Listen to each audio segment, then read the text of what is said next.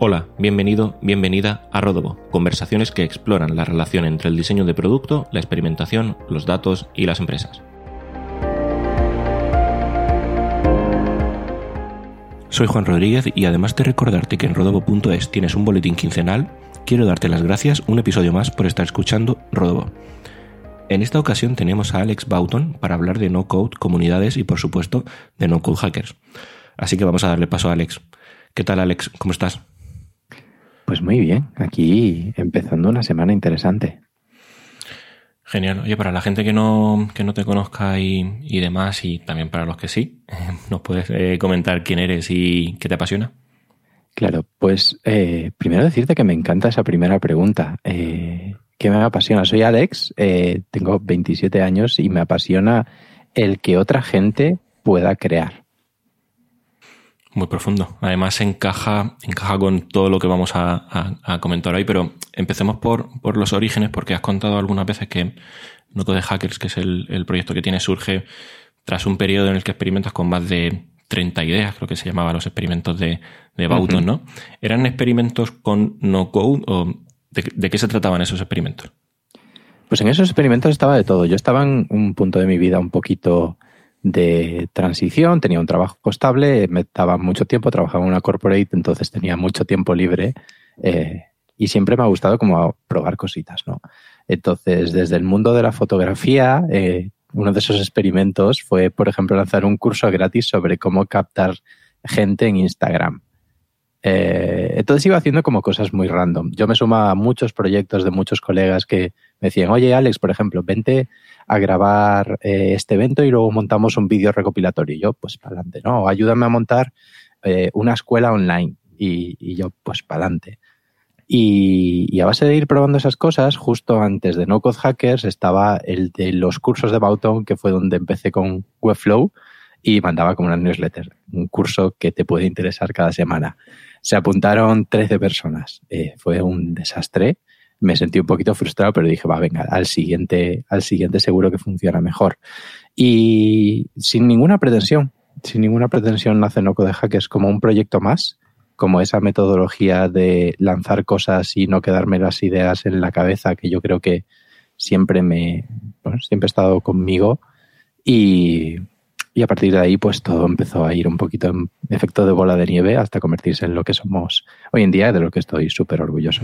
¿Y que, sí, que sigues poniendo en práctica desde, desde entonces? Entiendo que esa, que esa metodología de prueba-error es algo que seguirás poniendo en práctica hoy en día en, en Hackers también. 100%. Y antes de esa prueba-error hay un paso anterior a probar, que es el de atreverse a probar. Y yo sí me considero bueno en algo es en que no tengo miedo a lanzar cosas que no están perfectas. Y de hecho, eh, huyo de la perfección como, como, muchísimo. O sea, se me da fatal el último detalle, ¿no? Pero entonces, siempre estamos probando cosas y no tenemos ese miedo de, oye, no está perfecto, pues me falta esto, es que no puedo lanzar sin esto, sino que es, hey, eh, lancemos. Entonces, No Code Hackers está estamos aprendiendo a experimentar después de pasar por Transcend de una manera un poquito más rigurosa y, con sentido, pero nos queda mucho camino por recorrer. Pero sí que es cierto que lanzamos cosas a una velocidad muy, muy, muy rápida, ¿no? Por ejemplo, desde una idea a un curso, un contenido, un programa, mm, no pasa más de una semana. Sí, de hecho, con, el último, ¿no? Eh, con Ucrania, que, fue prácticamente en.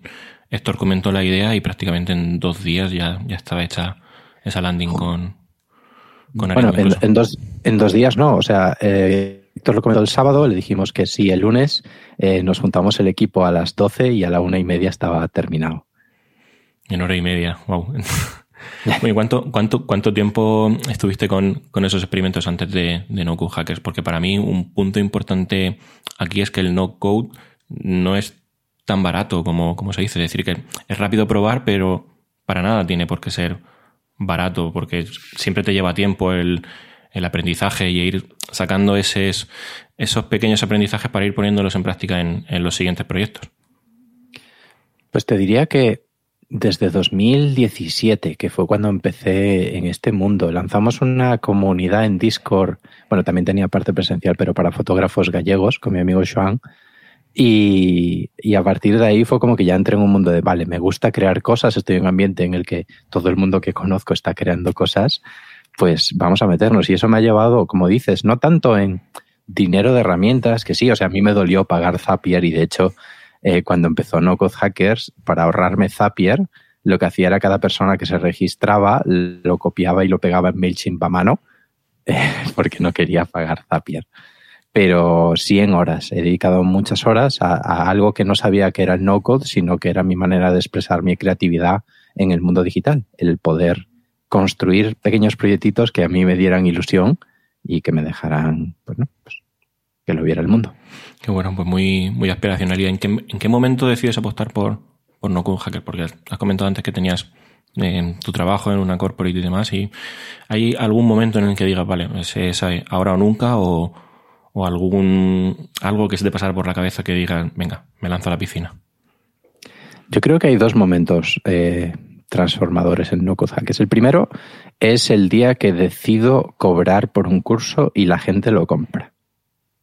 Yo creo que ese día fue muy importante porque yo siempre lo digo, ganar el primer euro en Internet es súper difícil porque hay una cantidad de barreras mentales que te pones a ti mismo de no valgo, ¿quién me va a pagar esto? Si es que lo que sé no vale nada, y derribarlas es muy difícil. Ahora te lo puedo decir después de haber facturado un montón, que sigue pareciéndome un montón de dinero eh, y tampoco es tanto, ¿no? Y puedo venir otra persona y te dice, mira, lo factura en un día, ¿no? Pero para mí es mucho.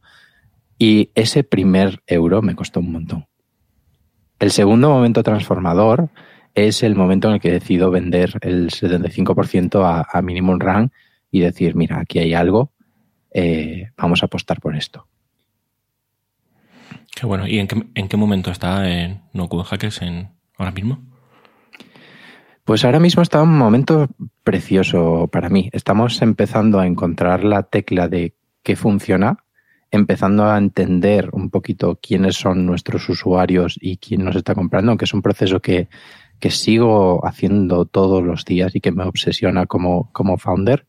Pero estamos empezando a, a traccionar, ¿no? Definimos una estrategia en el verano pasado, que es la que seguimos manteniendo hasta ahora y que en su momento apostábamos porque era lo que tenía que suceder para que fuéramos por el rumbo correcto y cumplir nuestra visión y nuestra misión. Y efectivamente, pues se ha ido un poquito paso a paso cumpliendo todo lo que teníamos eh, planeado. Además, estamos creciendo en equipo, somos cuatro personas, no full time, prácticamente nadie dentro del equipo, pero sí que ya somos cuatro personas trabajando en el proyecto y, y bueno, somos hasta ahora, lo que llevamos de año, somos rentables. Que bueno, a mí en ese punto sí que también lo he pensado a veces, ¿eh? el, el, el, ponerme a lo mejor a, a, hacer algún experimento, algún, algún ebook en, en Gumroad o en cualquier otra plataforma, pero sí que tienes esas, esas barreras que comentabas y que también lo comentaba Elena Madrigal en, en sus newsletters, incluso también lo ha comentado Jaime Mesa, que son, son muy difíciles. Son muy difíciles. De hecho, me gusta mucho, eh, creo que, creo que te lo he dicho por, por correo, me gusta mucho el, algunos boletines que estás enviando con, con historias de, pues oye, puedes, puedes crear esto y, eso es muy aspiracional para la, para la persona que, que, lo lee en el sentido de, vale, puedo crear esto y puedo, eh, pues eh, tanto ganarme la vida con algo que me guste como eh, vivir más feliz, trabajar más feliz y hacer algo que, que me apasiona. Entonces, en ese, en ese punto, a mí, a mí el, el camino último que, que, estáis cogiendo con esas, con esos boletines, con, con esas newsletters me está, me está gustando mucho. Si te está gustando esta conversación, lo mejor que puedes hacer es compartirla en tus redes sociales. También tengo habilitada una página en la que puedes apoyar invitándome a un café para que en la siguiente conversación pueda estar más despierto. Te dejo en las notas del programa la dirección y ahora sigamos con la conversación.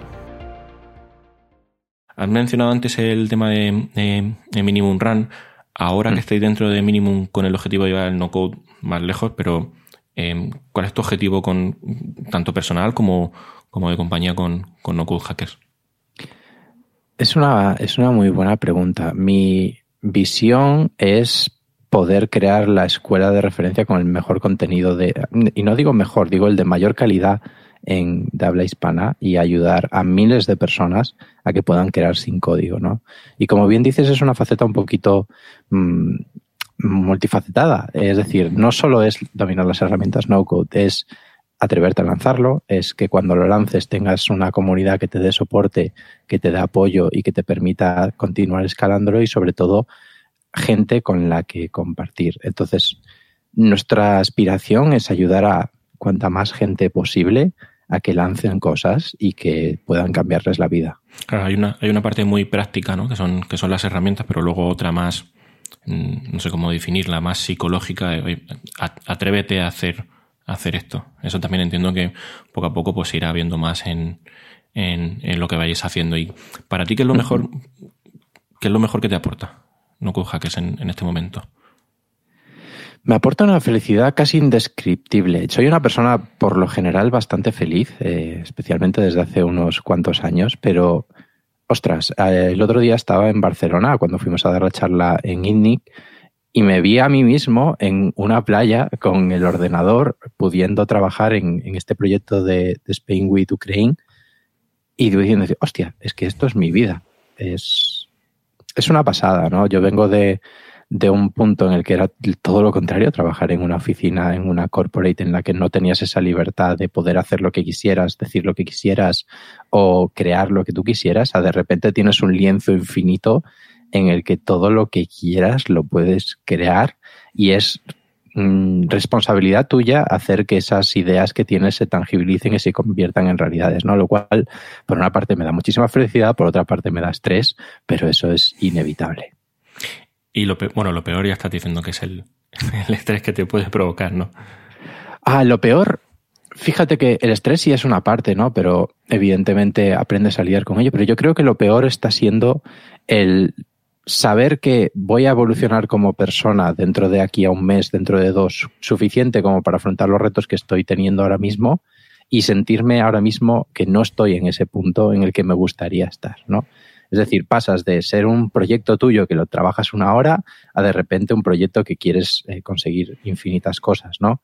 Eh, pasas de estar tú solo trabajando a tu manera a tener un equipo al que tienes que eh, inspirar con lo que dices, inspirar con lo que sientes, inspirar con lo que piensas y que están apostando también ellos por ti, ¿no? Entonces, ostras, esos, esos cambios de, de madurez y de personalidad que tiene que haber dentro de ti eh, creo que me parece lo más retador de, todo esto, ¿no? Y no es sencillo.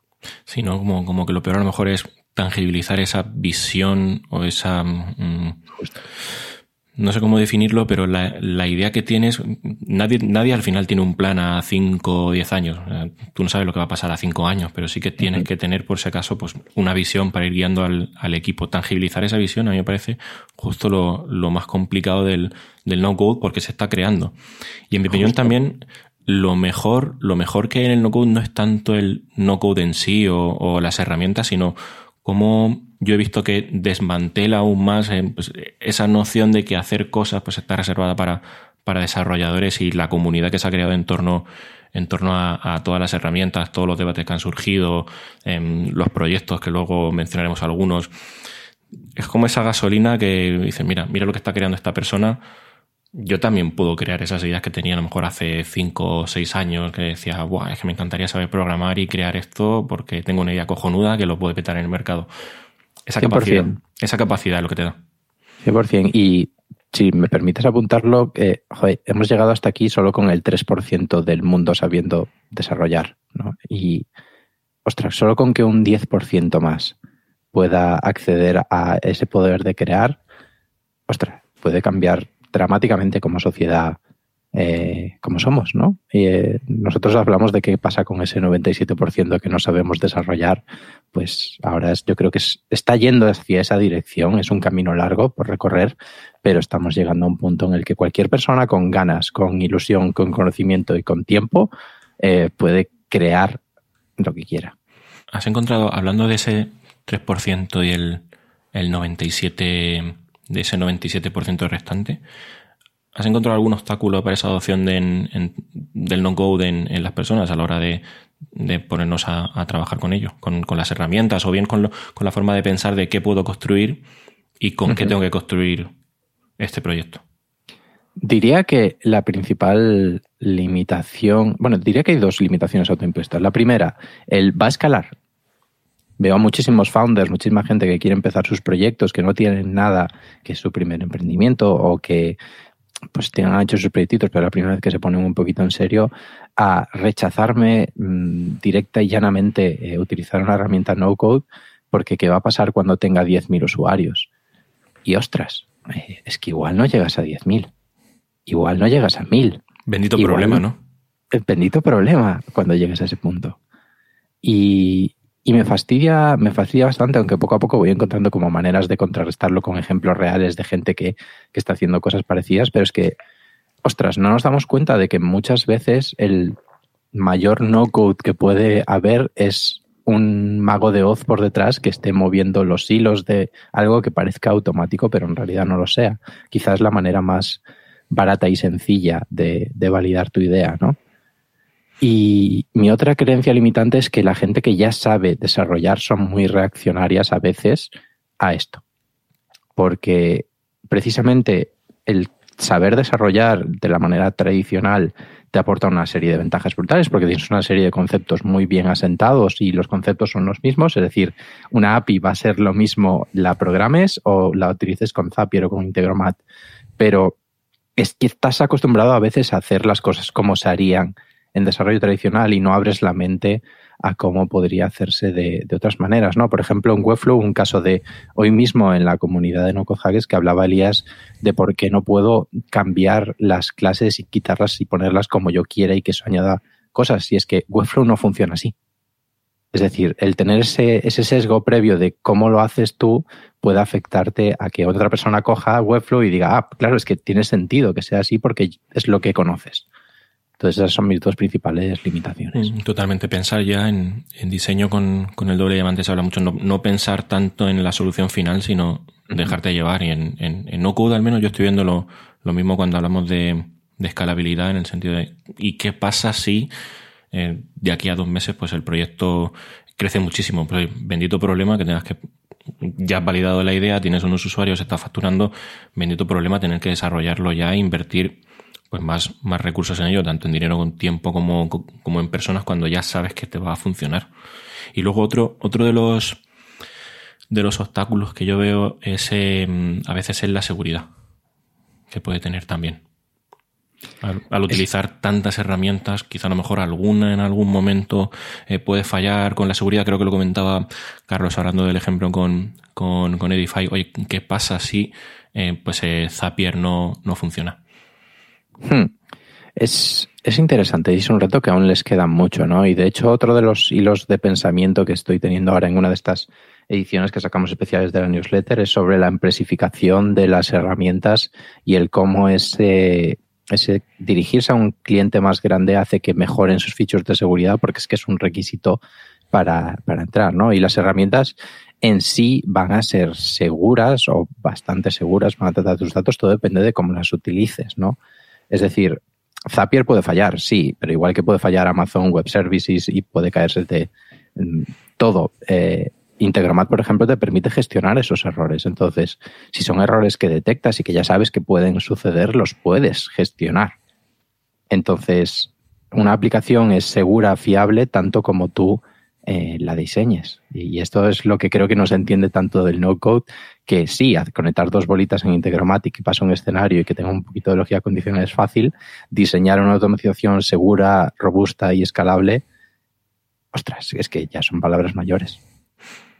Totalmente, pero para mí al menos no es tanto el... También veo una, una corriente que es más de aprendizaje de, herramientas y para mí al menos no es tanto aprender la herramienta que ya saber, saber aplicarla en, en, cada caso, sino hacerte las preguntas correctas y decir, vale, es que esto a lo mejor pues lo puedo hacer con Integromat, o esto lo puedo hacer con Webflow, o esto con Arengu, es suficiente.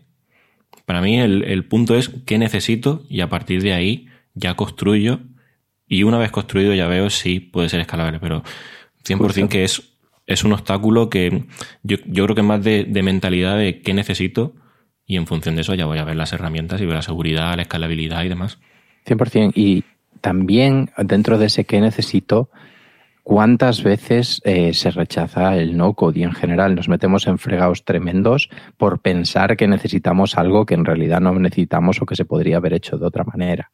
Es decir, me veo mucha gente también que viene sin feedback de usuarios, sin tener un producto con un, background tremendo y me dicen, no, es que yo necesito sí o sí gestionar, por ejemplo, los impuestos automáticamente de Stripe, porque es que esto es core para mi negocio. Ostras, pues sí, si es core, desarrollalo genial, pero el 99% de las veces cuando no tienes un producto, no te preocupes por vender a Latinoamérica en este momento. Porque es que igual no es el reto al que te tienes que enfrentar y tienes otros retos mucho más interesantes y apasionantes que cumplir primero.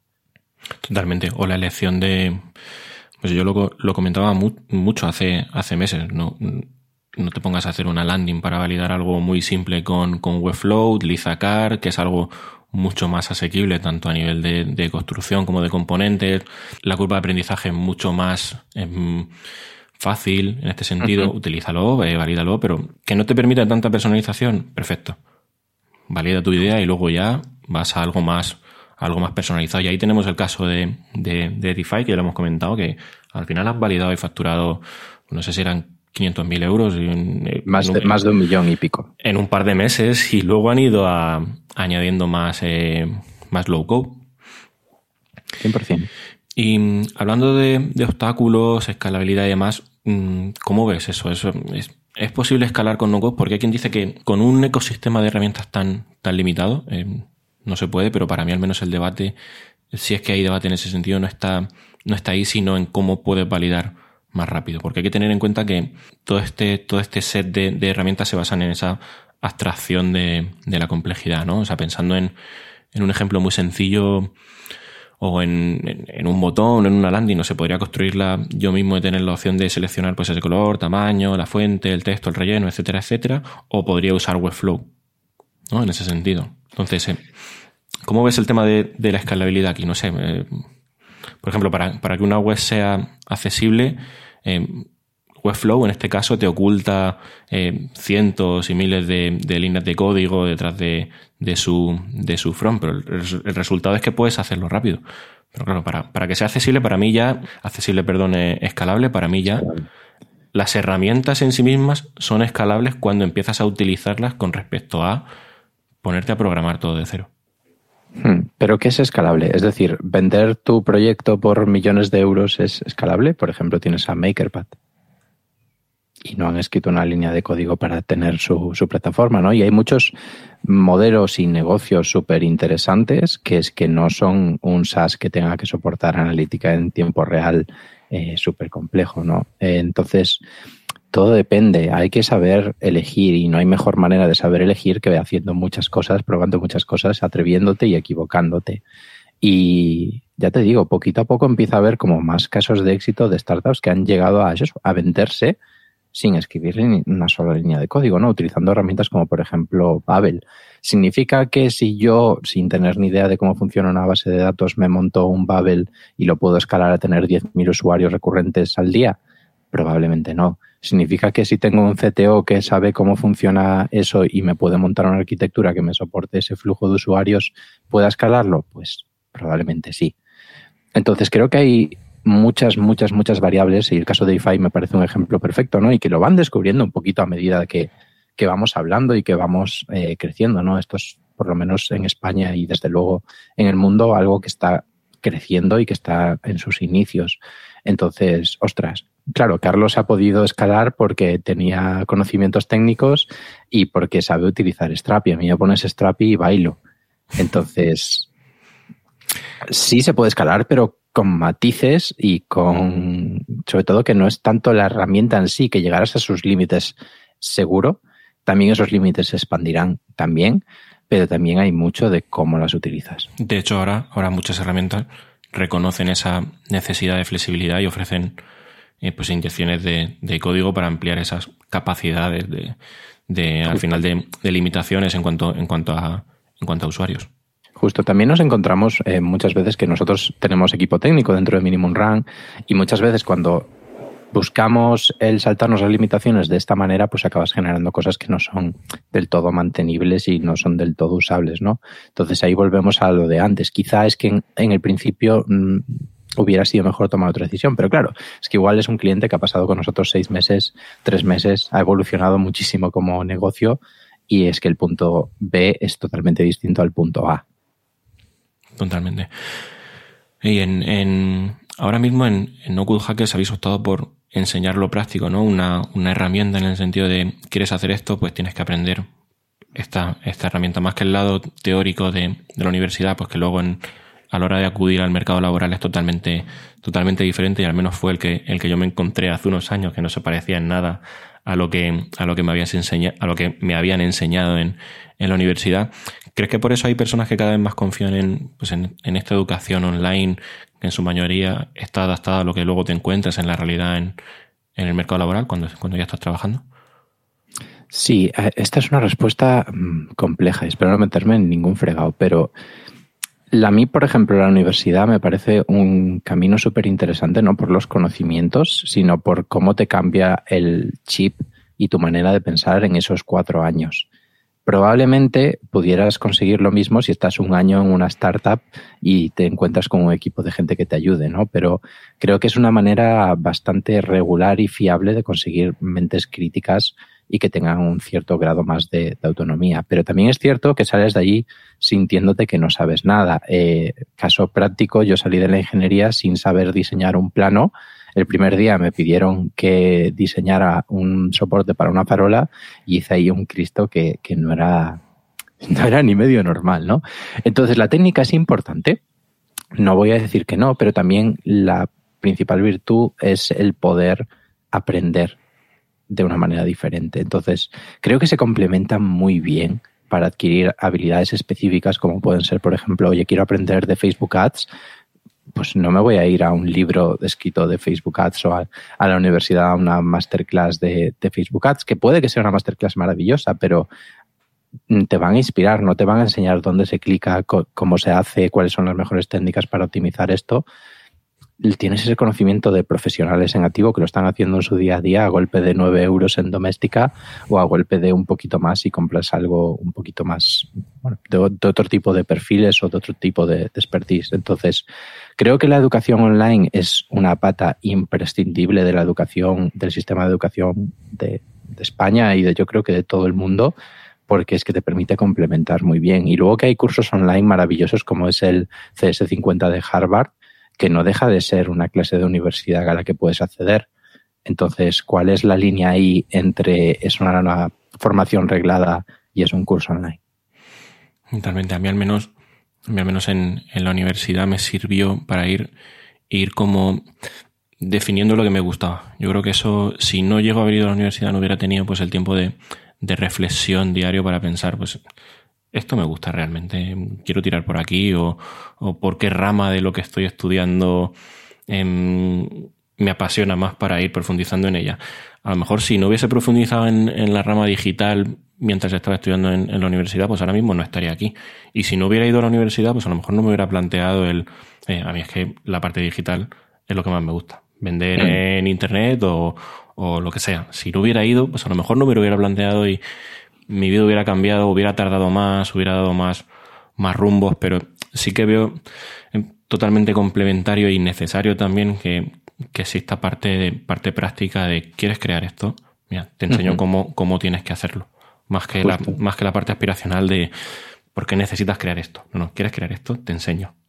Pero también tener ese periodo de reflexión que también estábamos comentando antes en, antes cuando, cuando hablábamos que no es solamente dominar las herramientas, sino qué quieres crear, qué quieres crear, qué quieres hacer y qué preguntas te haces para poder luego elegir las herramientas que luego necesites para construir eso.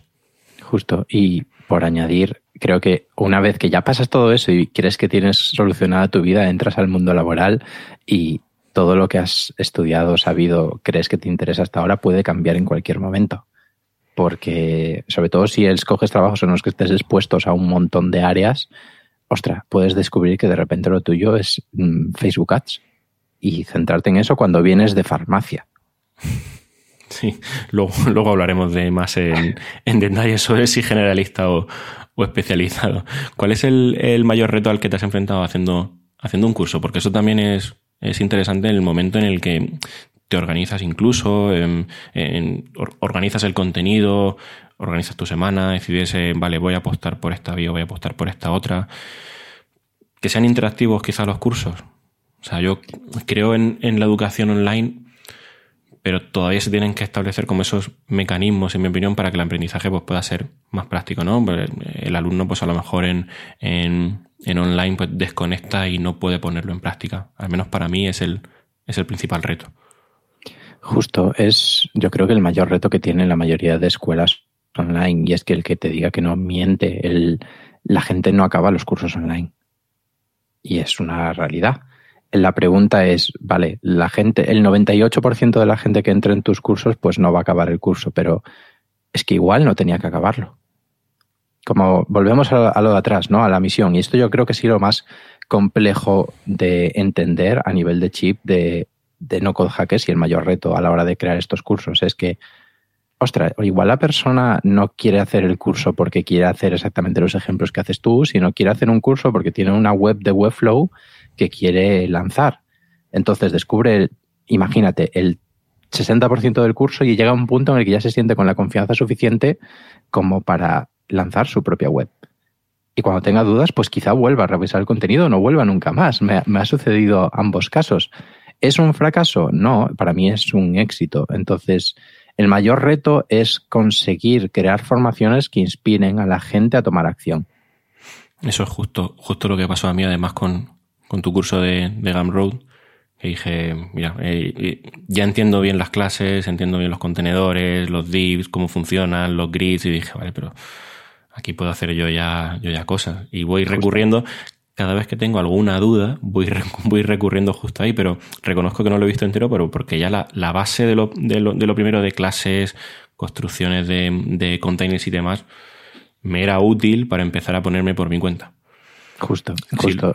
Si luego quiero profundizar, perfecto, voy a seguir profundizando, pero ya esa sensación de, vale, me ha mm, dado las capacidades para que pueda ir construyendo la idea que yo tenía en mente y luego si tengo alguna duda, pues para eso ya existe la comunidad al final, que, que ahí pues también eh, pues existe una, una comunidad de gente que está haciendo cosas increíbles y que nos nutrimos eh, los unos a los otros. Pero para mí el punto es empoderar y también empujar a la gente a, oye, construye lo que tienes previsto, pero para construir no hace falta verte a lo mejor el, curso entero, sino que con tres o cuatro, las nociones básicas tú ya te vas poniendo y vas buscando, vas buscando información. Eso estoy totalmente, totalmente de acuerdo. Y luego creo que también a la hora de hacerlo online, dirigir una clase a través de Zoom, que me ha pasado, o, grabar un vídeo, es mucho más difícil que hacerlo en persona. Mucho más complicado en caso de, de hacerlo en directo porque em, no sé cómo, cómo estaréis haciendo en, cómo lo estaréis haciendo en, en el camp, pero leer el, el, lenguaje corporal en ese caso del, del alumno para mí es súper importante cuando, cuando enseño a alguien a través de una pantalla. Se hace muy complicado. Creo que es el, también uno de los mayores retos que hay ahora mismo en cuando te enfrentas a hacer un curso o una formación.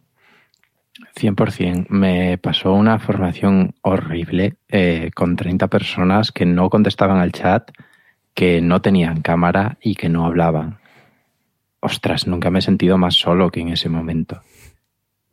Y realmente es un reto diferente, ¿no? Yo bebo mucho de, menciono mucho a Transcend porque es que me parece eh, algo revelador lo que, lo que pasó conmigo, ¿no? Y volviendo al concepto de antes es que te descubren cosas y luego tú ya profundizarás, ¿no?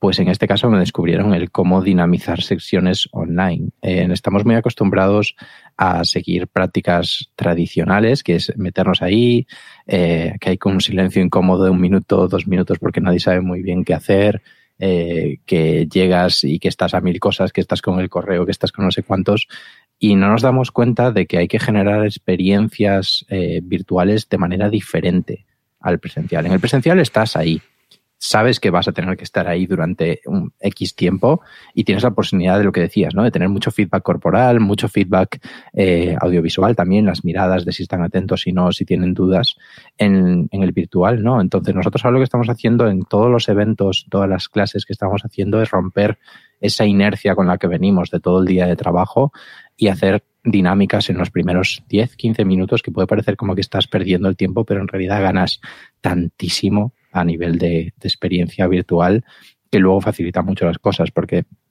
cosas que hacemos, por ejemplo, eh, juntar a la gente en grupos para que hablen sobre una temática que tiene que ver con la charla. eso te genera posibles preguntas que luego puedan hacer a la persona que está dentro y te genera que esa gente se va a sentir mucho más cómoda a la hora de hablar. Totalmente. Al menos yo, al hilo de fomentar la, participación, yo es algo que al menos, siendo sincero, odiaba en la universidad, ir a una clase una hora y, quien me hablase en una hora, como una hora hablándome, o sea, no, no le encontraba sentido. Yo quería algo que fuese pues, mucho, más práctico, mucho más práctico y creo que es bueno que pueda existir un, un, debate y que los casos sean más prácticos en ese sentido, incluso lo que comentaba muy bien, fomentar la participación y que las personas que al final van a compartir una clase pues se puedan, se puedan conocer. Y también reconocer la dificultad. O sea, yo hace unos meses en plena, en plena pandemia me apunté a un curso de, diseño visual y el profesor nos decía que entendía que para nosotros fuera difícil estar al, al otro lado, pero que él quería que su mensaje llegara y claro, ante esa necesidad el acercamiento por mi parte pues fue, fue importante. En ese momento pues, eh, tú reconoces que es difícil, em, que la otra persona que está al otro lado pues termine su jornada laboral y al final pues esté un par de horas más pegado al ordenador. Eso lo hace como más humano también. 100%. Y que todos nos estamos adaptando, ¿no? Ha pegado un auge brutal y no hay muchísima literatura, aunque sí que hay un par de libros eh, muy buenos a este respecto. Eh, se está escribiendo, lo estamos viviendo, lo estamos generando, tenemos esa oportunidad de, hacer las cosas diferentes. Y construir esas best practices, fundamentalmente. Justo. ¿Y tú cómo, cómo decides el curso, el curso que sacas? ¿Son, ¿Son tendencias de mercado, son necesidades, son mm, cuestiones que va haciendo la comunidad? Hmm. Varias cosas. Eh, estamos trabajando en hacerlo de una manera más estándar, más con sentidiño y con, rigor. Eh, hasta ahora ha sido qué me apetece crear, qué me apetece contar, qué necesito sacar de mi cabeza y decírselo al mundo. Lo que pasa es que eso no escala. Entonces, lo que estamos haciendo es, primero, involucrar a la comunidad para que elija ese curso que quieren recibir. Y ahí, pues, eh, hemos lanzado una pequeña página en la que puedes votar. El siguiente curso que sacaremos en No Hackers lo sacamos, nos funcionó de pena y, haré un hilo sobre todo esto. Eh, pero nos funcionó de pena. Entonces dijimos, hostia, pues igual este tampoco es el sentido o hemos fallado de otras maneras. Entonces estamos pues probando, probando muchas cosas a la hora de cómo decidimos esos cursos. La realidad es, nosotros desde Minimum tenemos la oportunidad de estar trabajando con clientes que están llevando esto un poquito más allá y se encuentran problemas y nosotros internamente muchas veces necesitamos formación sobre cómo resolver esos problemas porque ya somos un equipo bastante grande. Entonces, lo ideal y hacia lo que estamos trabajando es, oye, desde Minimum detecto que esto es interesante de contar o que esto no es fácil, cómo creas una formación que resuelva ese problema y que pueda servirte a, ti como mínimo para formar a tu equipo y al mundo para eh, entenderlo. Claro, porque si una, si una persona dentro de, una empresa tiene ese problema a la hora de, construir, puede significar que otras personas puedan tener ese problema y como proveedor de servicios, pues tú puedas tener esa, esa base. La verdad es que es algo eh, muy práctico. Hablando de, de comunidad antes, Bosco de Sinofficila eh, suele decir que primero tienes que sembrar, regar, incluso a veces podar la comunidad y que la comunidad es un, es un producto en, en sí mismo y que como tal pues hay que, hay que, hay que dinamizarla. ¿Para ti qué significa la comunidad que, ahora mismo tienes en, en Discord? Que dejaremos también el, para que no se esté escuchando un enlace por aquí para que, para que entre en la comunidad.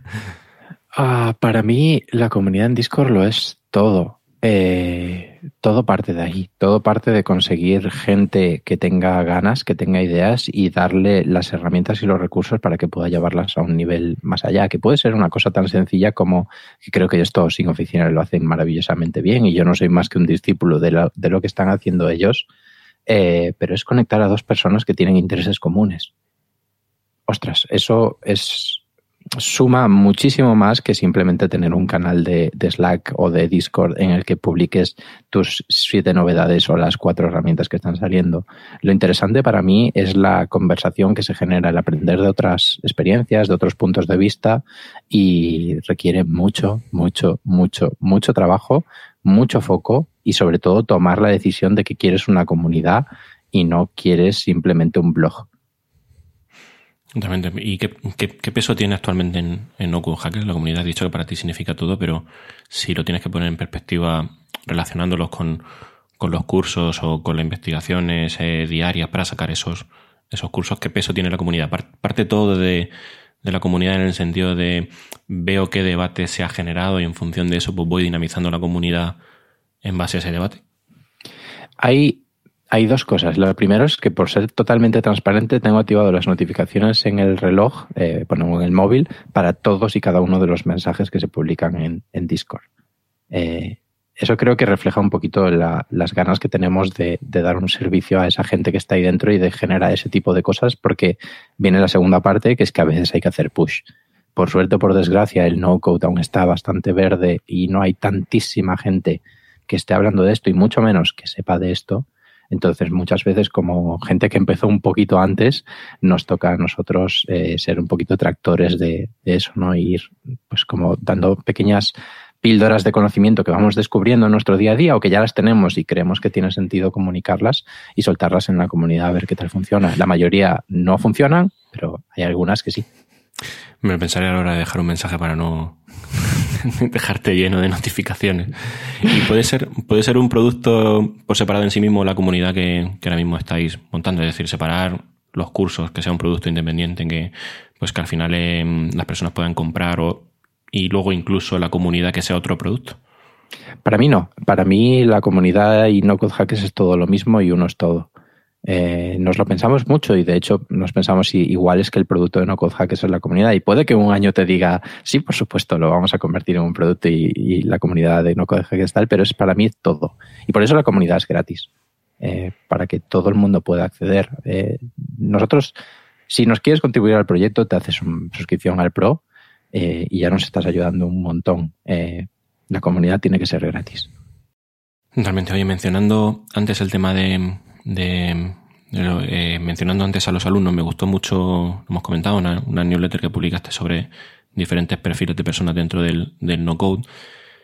¿Qué es mejor para ti? ¿Tener un perfil generalista, resumiendo aquella, aquella, aquella newsletter que comprende ese perfil generalista, qué puede hacer y dónde están las limitaciones?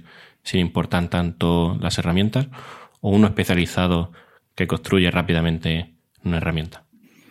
Como buen gallego, la respuesta es depende. Eh, para mí, en estos momentos, solo quiero generalistas, porque mis necesidades son tan cambiantes que una semana podemos estar definiendo un funnel, a la semana siguiente estar rediseñando la home.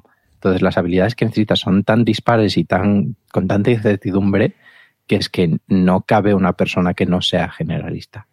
Ahora bien, sí que veo muy bien apoyarse en perfiles especialistas que te complementen de manera puntual, ¿no? Por ejemplo, eh, hablo contigo y hablamos de experimentación y de cómo podemos aplicarlo dentro de, no code hackers.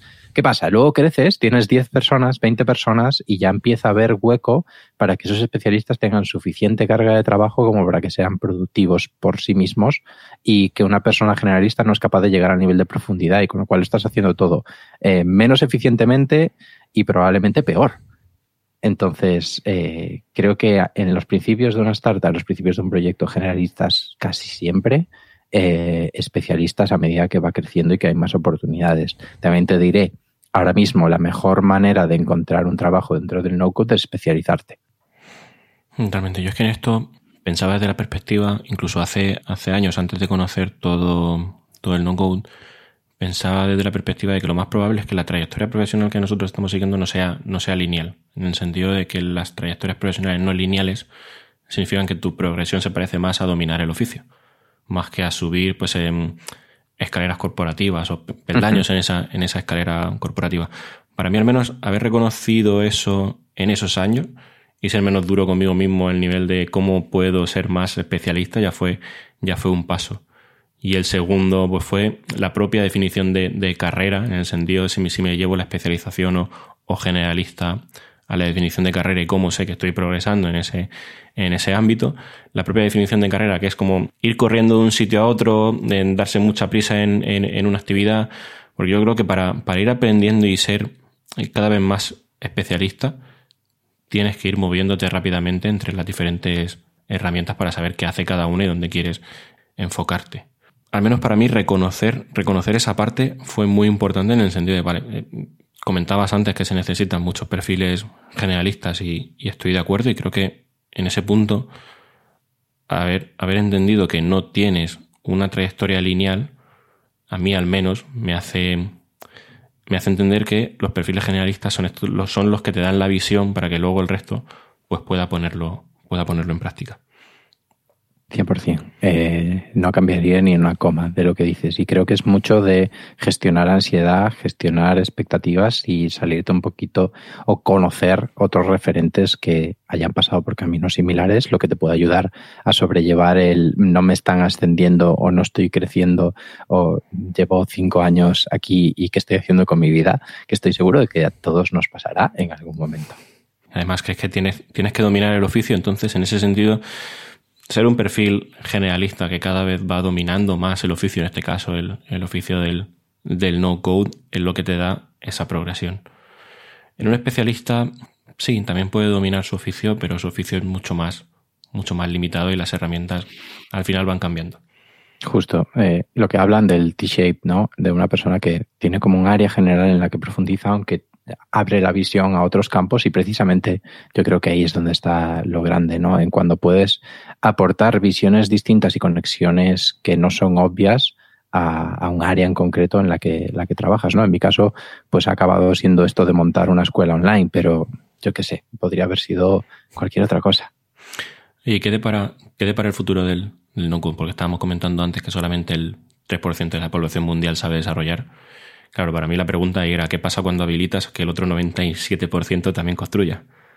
Para mí al menos ese es ese potencial futuro del, del no-code. Yo creo que van a salir un montón más de, proyectos. Es simplemente por la capacidad de poder crear cosas que vayan más allá de una simple landing page, que eso ya lo podías hacer con Wix, con Squarespace, con WordPress, con, con whatever, sino de poder crear cosas que realmente tengan impacto, ¿no? Y especialmente yo le veo mucho futuro dentro de las compañías, especialmente grandes, que quieran mejorar sus operaciones o que digan, hostia, tengo que enviar 40 emails hoy, eh, voy a automatizármelos, ¿sabes?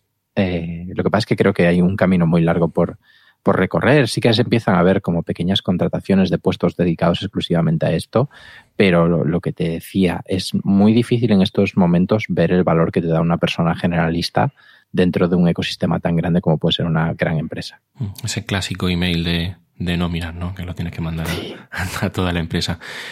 Yo creo que en esto también, en el futuro del no-code, tiene, va a tener mucha más relevancia todavía la cultura del creador, construir en público, que está ayudando muchísimo, al menos a mí, viéndolo en, también en, la comunidad, por ejemplo, lo que está haciendo David García con, con Babel.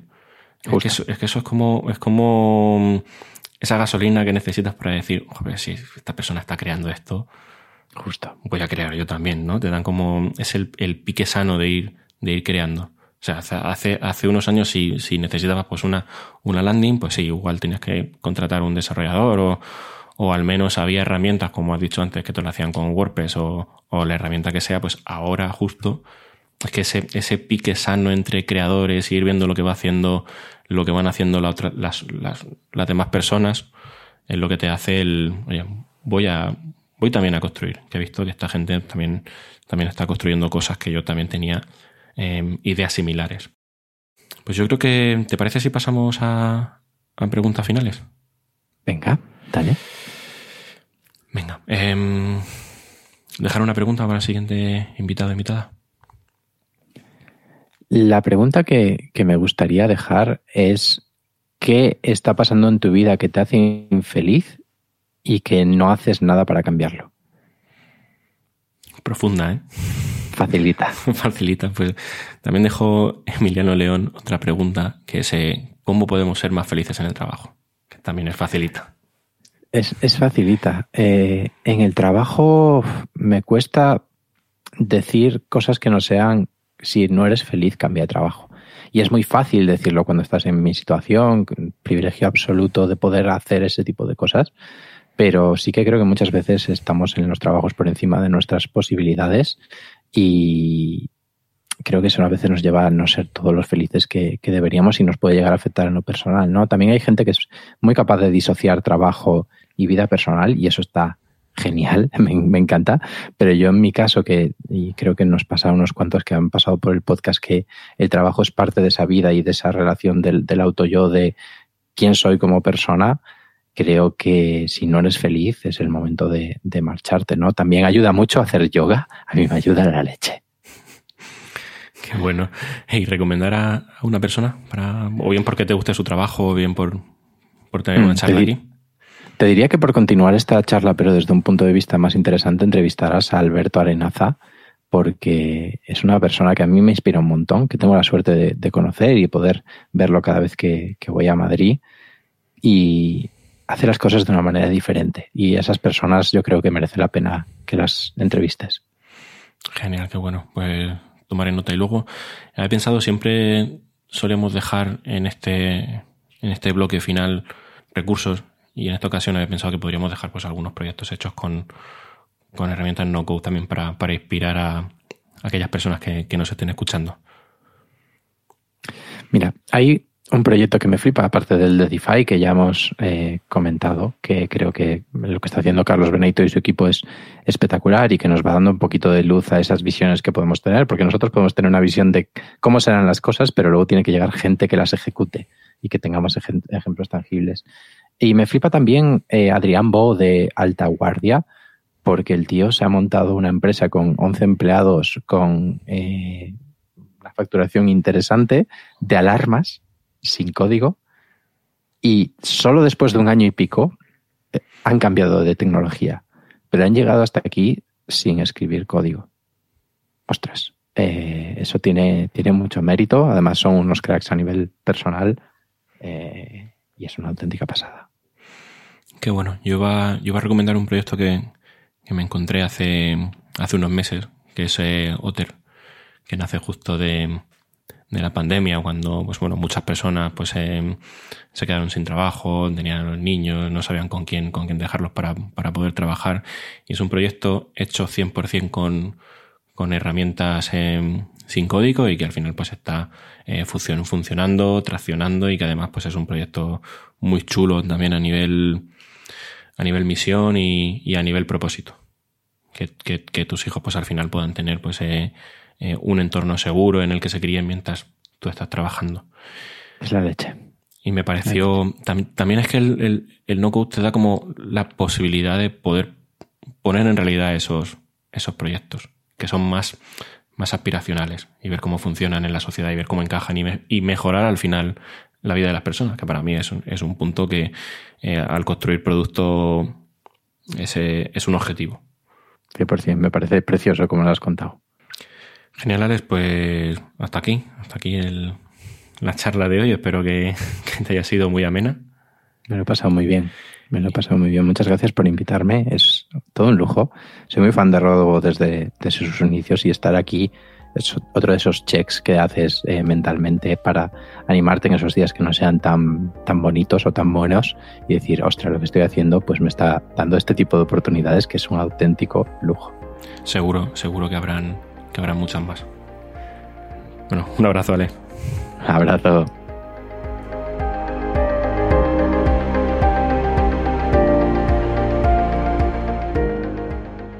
Pues hasta aquí este episodio de Rodobo. Quiero dar las gracias tanto a Alex por su tiempo como a ti que nos has escuchado y recordarte que estamos en rodobo.es con más charlas y un boletín quincenal. Nos escuchamos en el próximo episodio. Gracias y hasta la próxima.